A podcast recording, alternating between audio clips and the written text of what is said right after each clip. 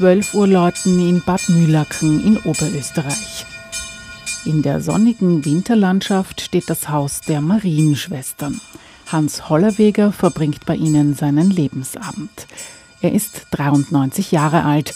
Früher ist er viel gereist in den entlegenen Gegenden des Orients, war zu Besuch in kaum bekannten christlichen Dörfern und Klöstern. Gesundheitlich ist das nicht mehr möglich. Nun ist er hier bei den Schwestern. Ich hätte auch andere Angebote gehabt. Der Pfarrer von St. Georgen hat mich eingeladen und der Kardinal Louis Sacco von Bagdad. Der hat auch telefoniert, ich soll zu ihm kommen. Aber das war mir dann doch zu weit weg.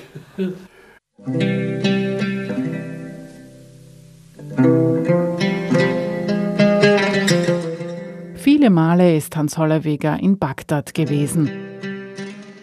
Mit dem heutigen chaldäisch-katholischen Patriarchen Louis Sacco verbindet ihn eine lange Freundschaft.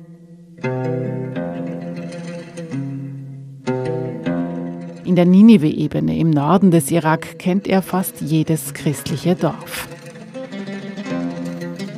Auch im Turabdin im Osten der Türkei, wo viele Christen eine Sprache sprechen wie einst Jesus von Nazareth.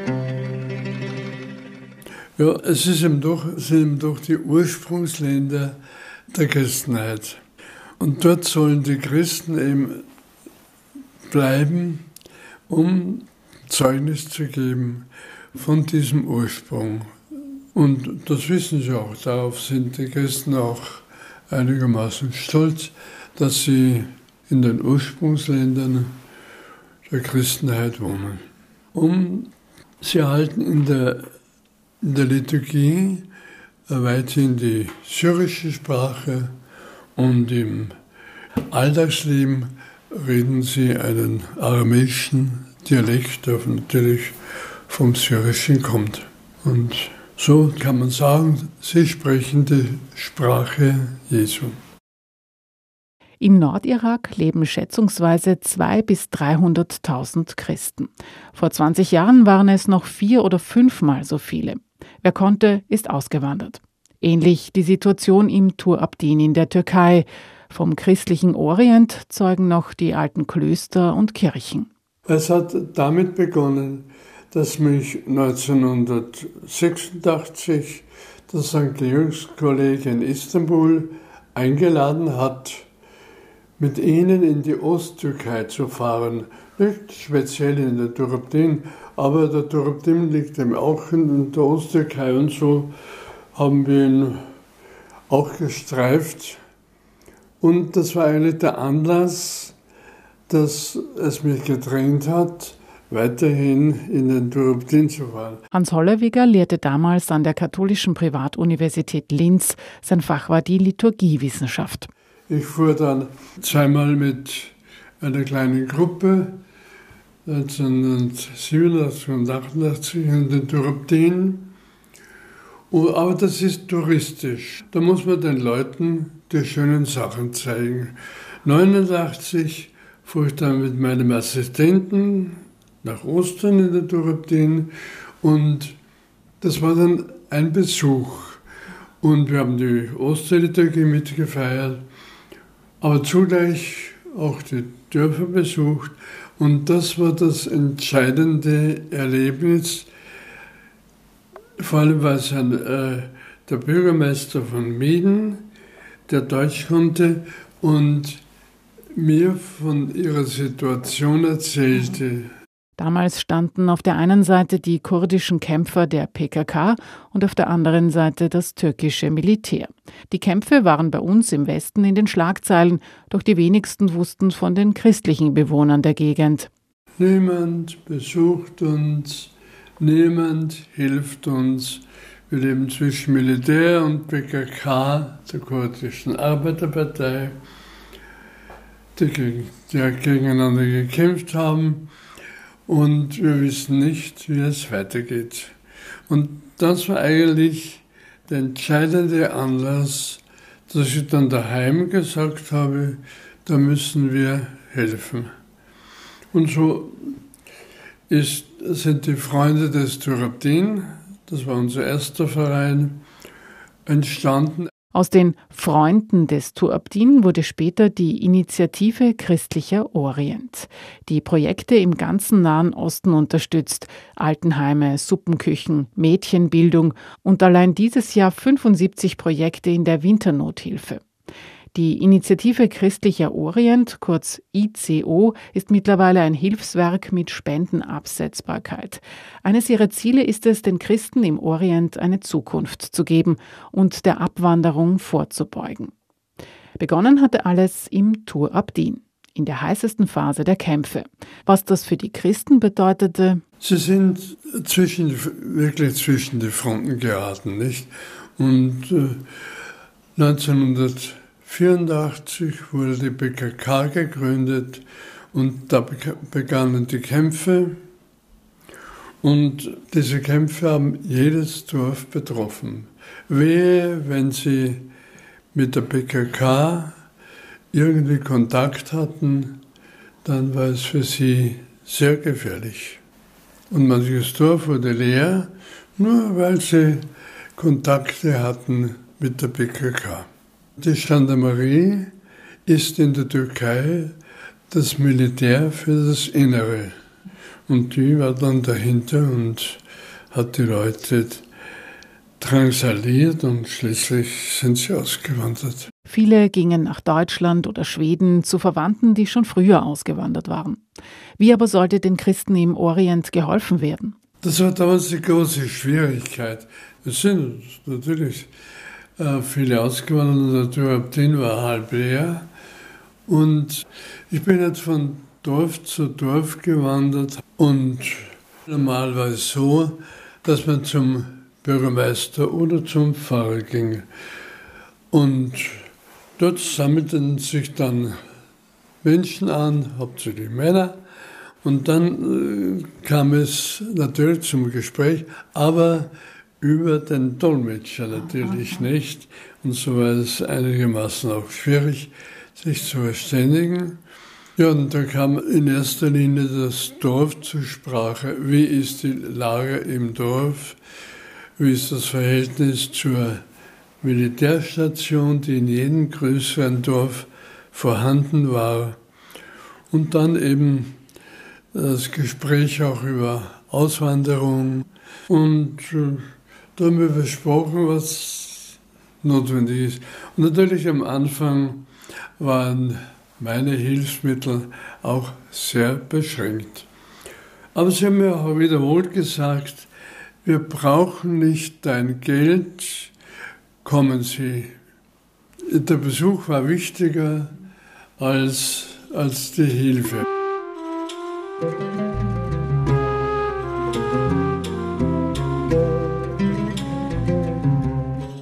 Hans Hollerweger. Er wurde 1930 in St. Georgen im Attergau geboren.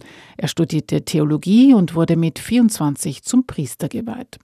Von 1971 an war Hans Hollerweger Theologieprofessor in Linz. Im Orient allerdings kannte man ihn nicht als Professor Hollerweger.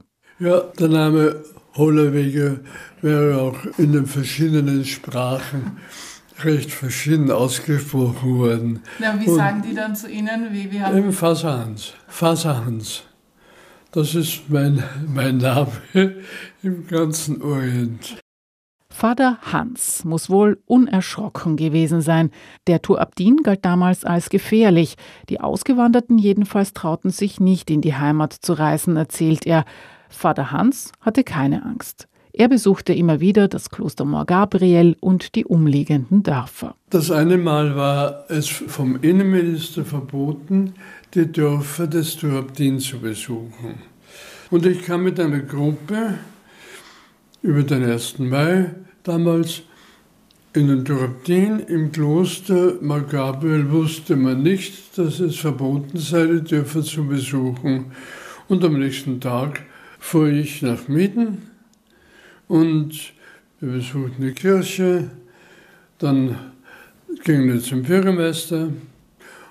Wir saßen kaum beisammen, kamen vier Ders und sagten, wir müssen zurückfahren in das Kloster. Fahren weg war wieder eine, war eine normale Kontrolle und dann schickte man uns zur nächsthöheren Instanz und dort war dann das Verhör. Der Militärchef und zwei Geheimpolizisten daneben. Und ich habe das, ich habe zu reden begonnen. Ich habe gleich gefragt, sind wir eingesperrt oder sind wir frei? Natürlich waren wir frei, haben sie geantwortet. Ne? Dann habe ich ihnen gesagt, was hier verhandelt wird, das melde ich dem österreichischen Botschafter. Habe es auch getan und ich habe gesagt, der Tourismusminister lädt ein, die Christen im Durabdin zu besuchen. Und hier werden wir behandelt wie, wie Terroristen. Ja, es ist gefährlich. Entführungen finden statt und so weiter. Dann habe ich dem Chef geantwortet, es ist momentan überhaupt nicht gefährlich. Es finden keine Entführungen statt. Und er musste zugeben, vor seinem Amtsantritt hat es stattgefunden. Und so war es für ihn ein großer Rückzieher, den er machen musste. Na, und dann kamen die Gespräche, was wir da machen und so weiter. Und letztlich schickte er uns zurück. Aber die Geheimpolizei war hinter uns her, bis ins Kloster. Sie haben sich bei mir verabschiedet und haben auf Türkisch gesagt, auf Wiedersehen. Und ich habe gesagt, no, no. Mehrmals ist Hans Hollerweger vom Militär verhört worden. Warum er so gar keine Angst hatte? Ich habe nur einen Vorteil gehabt. Ich war älter, auch für die höchsten Militärs. Und äh, ich habe immer die Gewissheit gehabt, ich komme hierher, um den Christen zu helfen. Ich habe ähm, nie Angst gehabt. Vielleicht war das auch ein Rest von Vergangenheit. Ich habe immer den Zweiten Weltkrieg erlebt. Und wenn man keine Angst hat, dann fallen einem gute Antworten ein. Wenn man Angst hat, ist man eigentlich verloren.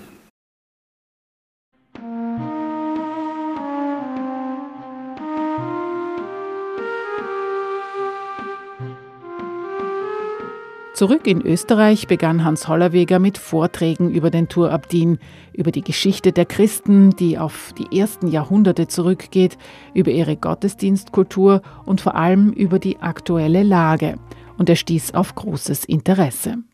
Für uns hier, für die Christen hier ist es das, das große Problem, dass die Christen im Orient unbekannt sind.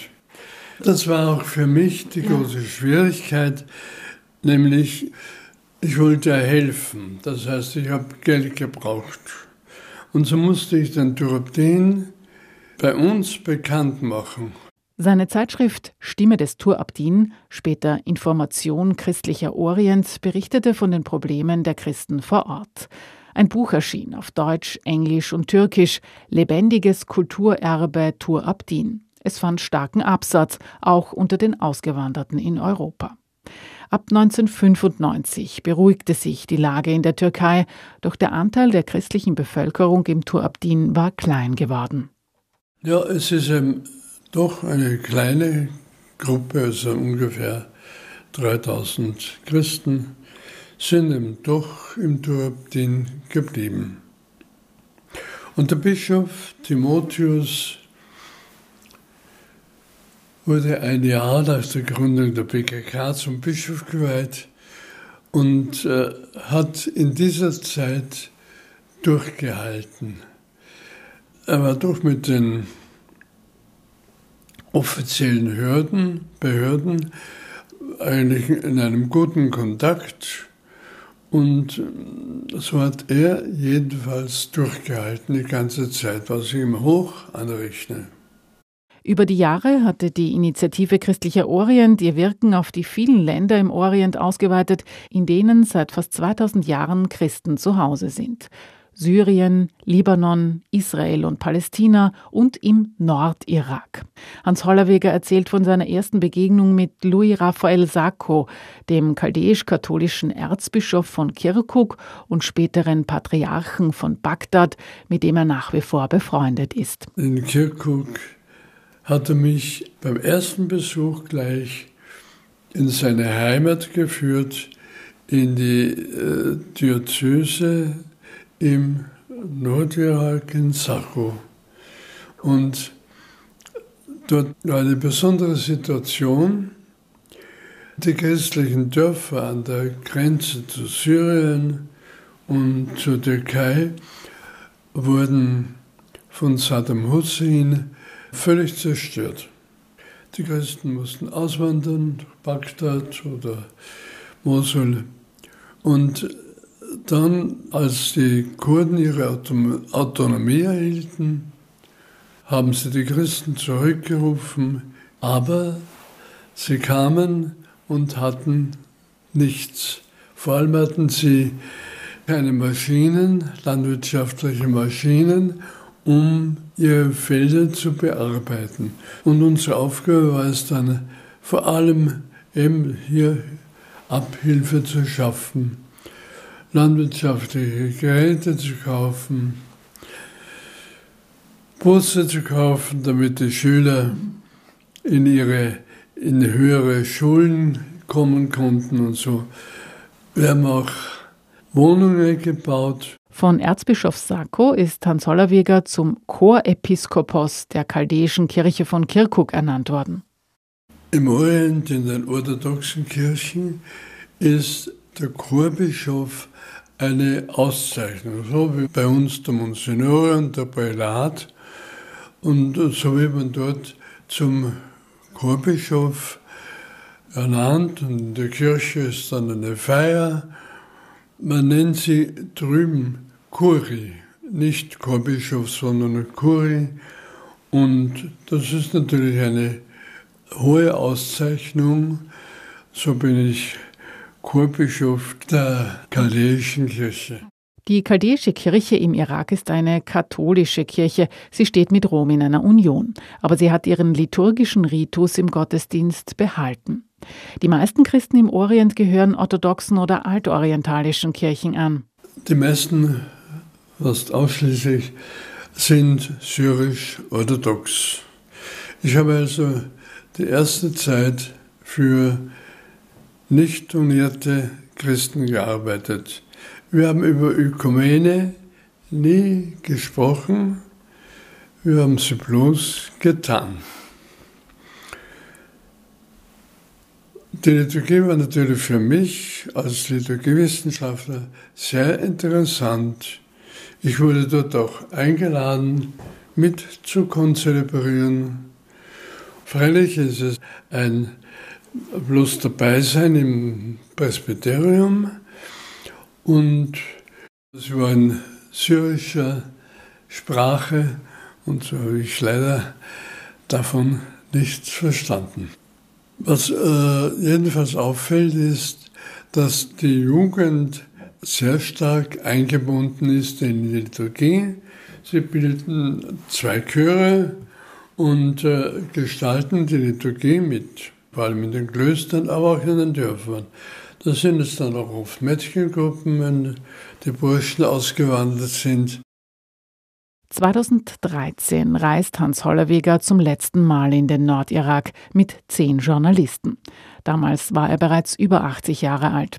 Es ist nicht ganz leicht, Journalisten zu führen, weil sie manches besser wissen. Ich erzähle ja. bloß ein Beispiel. Ich habe einem Bürgermeister verständigt vom Karawell, von einem Dorf. Er soll den Traktor, den wir gekauft haben, vor das Pfarrmuseum stellen. Die haben den Traktor sehr schön geputzt, gewaschen. Was sagen die Journalisten? Seht, der wird ja nicht einmal benutzt. Oder in einem Kindergarten, ich habe mich gefreut, dass ich zum ersten Mal den Kindergarten bei diesem Besuch im Betrieb gesehen habe. Hat uns doch viel Geld gekostet. Und dann, da hängen ja nicht einmal Bilder, haben die Journalisten gesagt. Ich habe mich gefreut und die sahen bloß das Negative. Es ist eben schwierig dann zu verstehen, welche Mühen auch dahinter stecken, dort zu helfen. Und dann kommen sie vom Westen und haben westliche Vorstellungen. Nicht?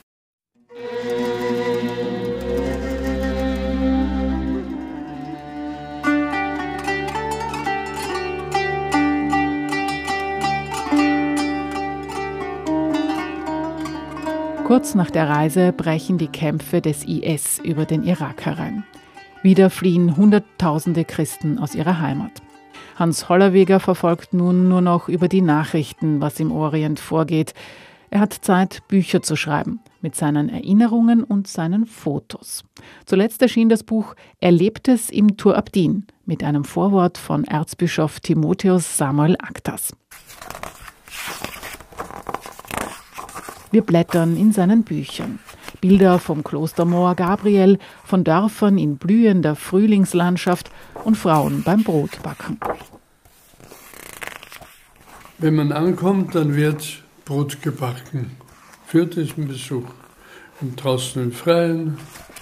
Und Bilder von schlafenden Menschen auf Matratzen auf einer Dachterrasse. Ich habe immer am Dach geschlafen.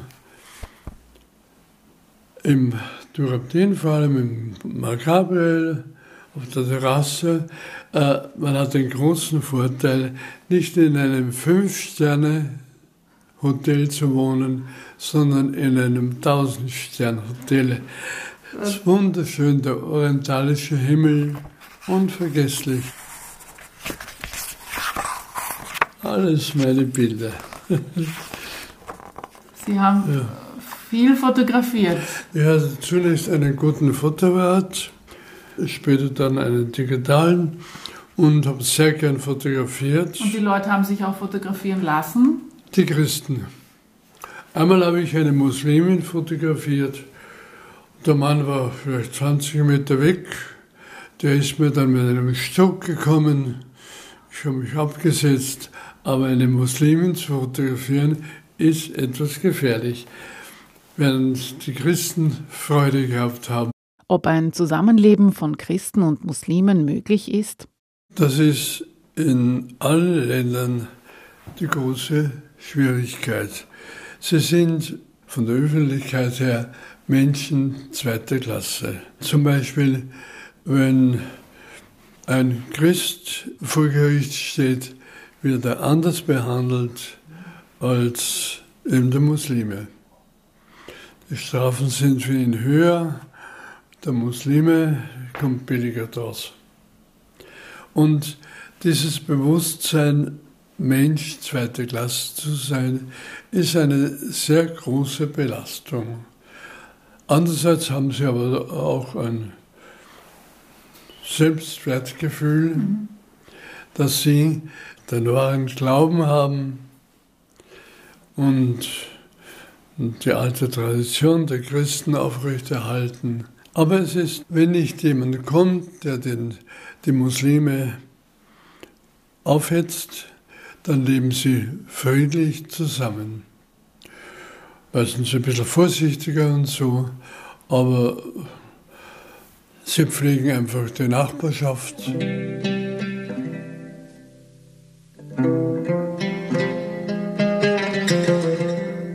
Ja, ich kann leider aus gesundheitlichen Gründen und aufgrund meines Alters nicht mehr in den Orient fahren. Sonst würde ich zumindest die Ferien im Orient verbringen. Ich kenne im Turabdin jedes Dorf, im Nordirak ebenso. Die Leute fragen jetzt noch, wie es mir geht und so weiter. Und ich schicke eine Grüße durch den, der mein Dolmetscher war. Und was wünschen Sie ihnen? Ja, vor allem bessere Zeiten.